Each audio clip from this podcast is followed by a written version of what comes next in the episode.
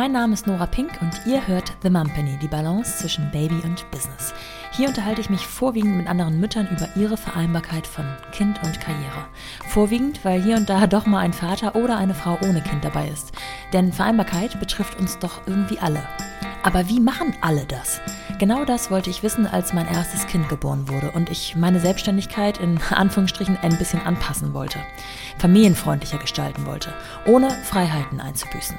Also brauchte ich Austausch und Inspiration und hier lasse ich euch an dieser Reise teilnehmen.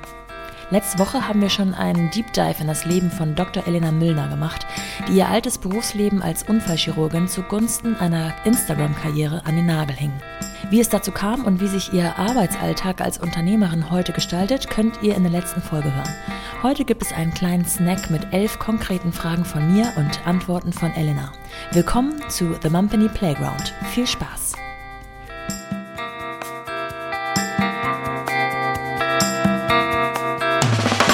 Willkommen zu The Mumpany. Die Balance zwischen Baby und Business. Wir springen jetzt nochmal zu den Playground-Fragen. Mhm. Ich äh, starte einfach los und du antwortest ja. frei Schnauze, hätte ich fast gesagt. Ähm, welche drei Eigenschaften beschreiben dich beruflich und welche drei beschreiben dich privat am besten? Beruflich würde ich sagen, ich bin mutig, dann super ehrgeizig und sorgfältig und meine Vielseitigkeit ist extrem wichtig für meine berufliche äh, Entwicklung. Ja, das haben wir ja schon quasi in einem Gespräch gehört, dass das äh, ja. ein Riesenthema ist bei dir. Jetzt bin und ich auf privat, privat gespannt, genau. Ja, würde ich sagen, ich bin extrem fürsorglich. Also ich bin so jemand, der immer so ähm, Bedürfnisse antizipiert, bevor sie demjenigen überhaupt äh, auffallen. Ja. Ähm, dann bin ich extrem liebevoller Mensch. Ähm, das ist sowas, was ich von meiner Mama gelernt habe und was ich als Mama jetzt auch an meine Tochter weitergebe und meine Empathie. Ich glaube, ich habe eine gute Fähigkeit, einfach zu verstehen, warum mein Kind vielleicht manchmal bockt und kann dadurch geduldiger sein. Mhm. Und welche deiner Eigenschaften hat dich unternehmerisch bis hierher gebracht? Und welches dir vielleicht als Mami am hilfreichsten? Auf jeden Fall unternehmerisch mein Mut, ja. weil sonst würde ich immer noch meine Dienste im Krankenhaus schieben, wenn ich mich nicht getraut hätte, die akademische ähm, ja, Karriere hinter mir zu lassen, sage ich jetzt mal. Und ähm, privat wahrscheinlich meine Fürsorglichkeit, weil ich dadurch einfach ganz viele ähm, ja, Möglichkeiten auch sehe für meine Tochter, was ihre persönliche Entfaltung angeht und was sie ähm, braucht. So, und ich glaube aber, dass das jede Mama hat und diese Grundliebe einfach der größte Motor ist, dieses Ich will mich um dich kümmern ähm, und dass das das Grundgefühl ist, was am wichtigsten ist, irgendwie für alle anderen Aspekte auch. Jetzt ist das vielleicht schon die Antwort auf die nächste Frage auch, aber was hat dich deine Tochter am meisten gelehrt? Geduld. Ja. Tatsächlich Geduld. Ich war immer so ein Mensch, der alles geplant hat und ähm, immer eine Strategie hatte. Und seitdem ich meine Tochter habe, weiß ich, Pläne sind gut und wichtig. Aber das Wichtigste ist, geduldig zu sein und flexibel zu bleiben. Oh ja. Ist das vielleicht auch genau das, woran du an dir am härtesten arbeitest zurzeit?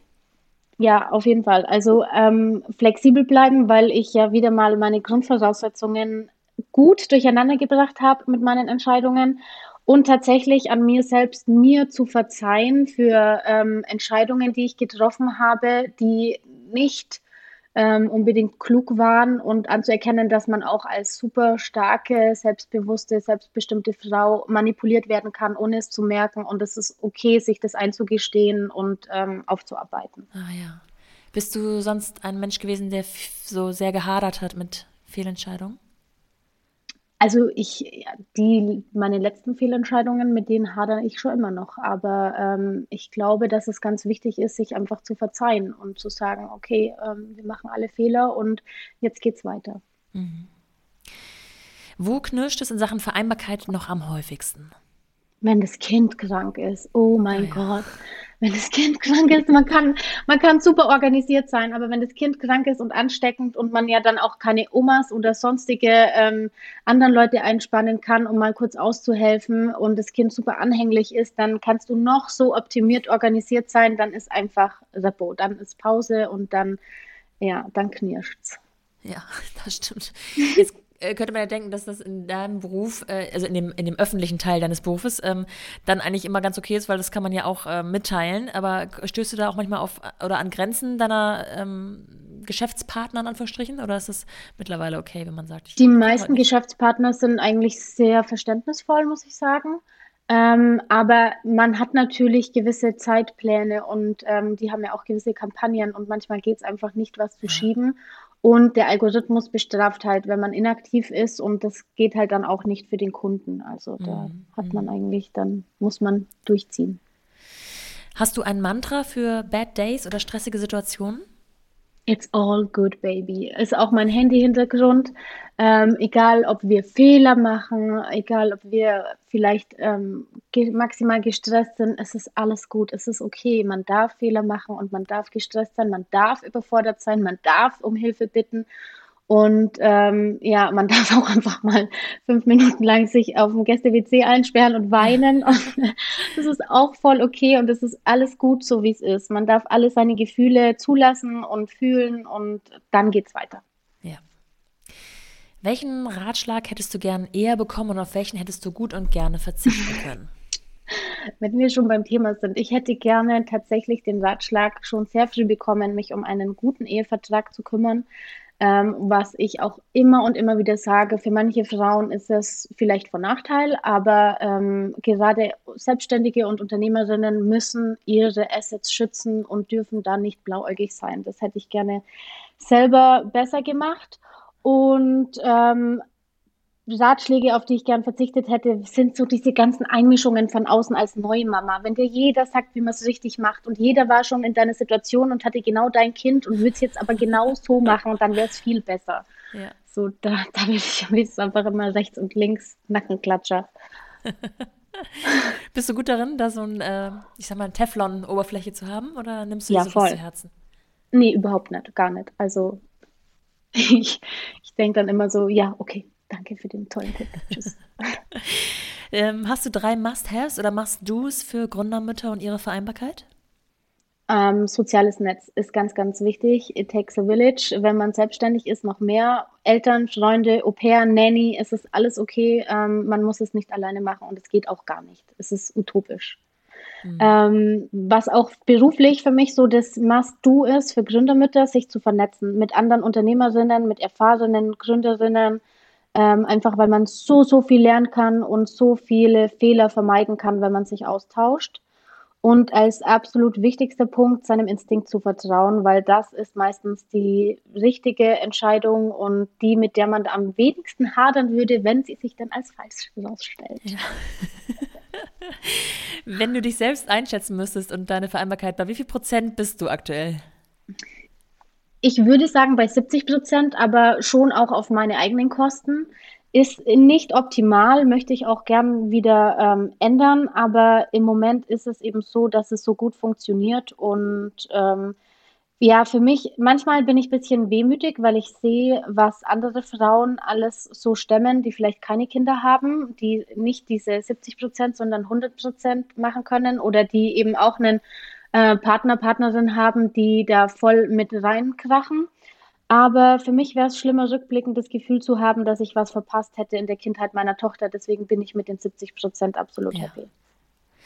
Was wünschst du deiner Tochter und auch dir selbst hinsichtlich dieser Vereinbarkeitsthemen in 20 Jahren?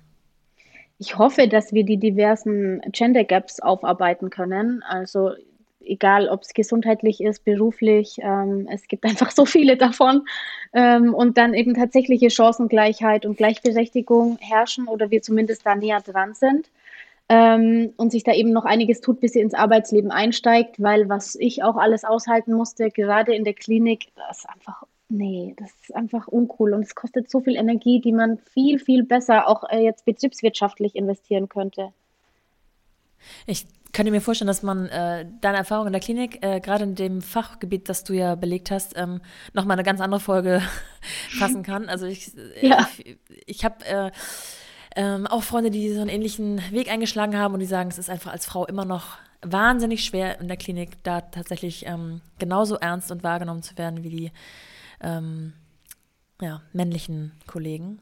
Ja, es ist mindestens 50 Prozent Stand Your Ground und dann den Rest, den, den kann man dann noch an Energie aufwenden äh, für seine Arbeit. Aber 50 Prozent ja. ist nur, ich bin nicht das Schwesterchen und ja. ich bin tatsächlich eine richtige Ärztin. Ich ja. bin auch keine Praktikantin. Ich trage vielleicht keinen Kittel, weil der ist nämlich unhygienisch. Aber ähm, wenn man das als außen äh, sichtbares Symbol braucht für seine Seriosität, dann bitte, mir sind Patientensicherheit und äh, Hygiene wichtiger. Ne, solche ja. Sachen, wo man dann auch, ähm, ja, und wie gesagt, ich hatte da keinen Bock mehr drauf, mich zu erklären und ähm, investiere meine Energie lieber dann in andere Dinge. Ja. Letzte Frage. Mit wem mhm. würdest du dich zu all dem gerne mal unterhalten? Da fallen mir zwei ganz, ganz tolle Frauen ein. Und zum einen ist es die ähm, Dr. Sanja Seda-Kuba. Die ist vierfache Mama und Leader bei Google Cloud mittlerweile, ehemals Senior-Partnerin bei McKinsey in Wien. Und das andere ist die Dr. Sophie Chung, weil auch die ist eine absolute Inspiration für mich und Vorreiterin in unserem Berufsfeld, ähm, was Gründen und Medizinbranche im digitalen Umfeld angeht. Und die zwei sind für mich einfach Queens allererster Güte. Mega. Beide noch nie genannt worden. Ähm, ist notiert. Elena, ich danke dir sehr. Ähm, ich hoffe, dass du einen sehr, sehr entspannten Abend hast. Vielleicht noch mit deiner Tochter und anschließend wieder am Rechner wahrscheinlich. Ähm, ja, vielen genau. Dank für deine Zeit. Sehr gerne. Danke, dass ich gestern sein durfte. Sehr, sehr gerne.